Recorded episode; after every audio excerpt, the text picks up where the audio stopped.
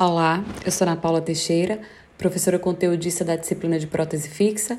Esse é o nosso podcast de número 11, onde iremos falar um pouco sobre a seleção de cor. Bom, a seleção de cor é, faz parte do procedimento para restabelecer um aspecto natural de uma reabilitação, direta ou indireta. É um grande desafio né, para os cirurgiões dentistas e para a odontologia restauradora. A reprodução das características ópticas, da forma anatômica apropriada, da textura, é uma tarefa extremamente trabalhosa. Existem ferramentas visuais e eletrônicas que podem ser utilizadas para determinar a cor do dente, permitindo uma melhor comunicação entre o dentista e o laboratório de prótese.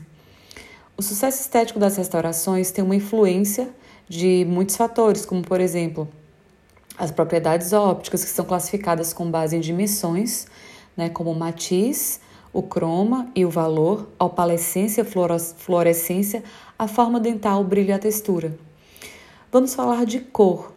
A cor ela é nada mais que uma percepção visual que, através de uma resposta do sistema de visão humano à luz refletida, permite diferenciar objetos. Então, quando utilizamos técnicas de seleções convencionais, existem algumas variáveis que o dentista ele deve levar em consideração, como por exemplo a fonte de luz do consultório, né, a fadiga visual, a desidratação do dente, a idade do observador, a experiência e maior sensibilidade ocular. Então podemos dizer que o olho humano é um método de se selecionar a cor, porém é um método subjetivo, na odontologia, o método mais utilizado é o método visual, né, através dessas comparações, é, comparando-se, por exemplo, o dente natural com as escalas de cor, como, por exemplo, a Vita Clássica ou a Vita System 3D Master, são que são bastante utilizadas. Elas são consideradas padrão ouro na odontologia. E, por outro lado, em contrapartida, existem outras técnicas instrumentais, né, que são medidas, digamos assim, mais objetivas, medidas dadas por aparelhos como, por exemplo, os espectrofotômetros. Esses aparelhos eles são capazes de medir três coordenadas. Essas coordenadas pertencem a um padrão de cor chamado C-ELAB, onde o L ele representa brilho, A indica a posição entre vermelho, magenta e verde e B indica entre amarelo e azul.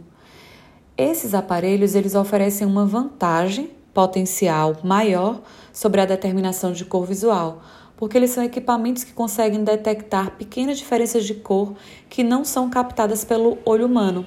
Porém, é necessário é, pensar que existem pesquisas que dizem que nenhum tipo de aparelho ele é capaz de substituir o dente humano, o olho humano, perdão.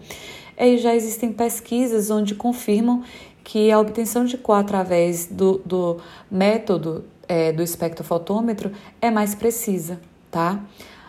Devemos lembrar que o observador ele é extremamente importante e devemos lembrar que é, a seleção de cor através do, da visualização ela é sim um procedimento subjetivo, né? Já que é, devemos levar em consideração a experiência é, se o, o, observador ele tem fadiga visual, se ele tem cansaço visual, se ele tem algum tipo de, é, de distúrbio na visão, tá? E devemos pensar também que o olho humano, ele é, claro, o órgão responsável pela visão, ele é formado pelo globo ocular, que é uma esfera de aproximadamente 2,5 cm né, de diâmetro.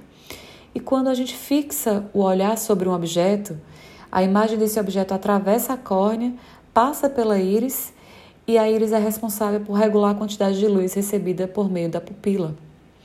Os bastonetes, eles permitem a visão para intensidades luminosas muito pequenas, e os cones eles permitem a impressão colorida em claridades média e grande. Tá? Existem três tipos de cones, os azuis, os vermelhos e os verdes.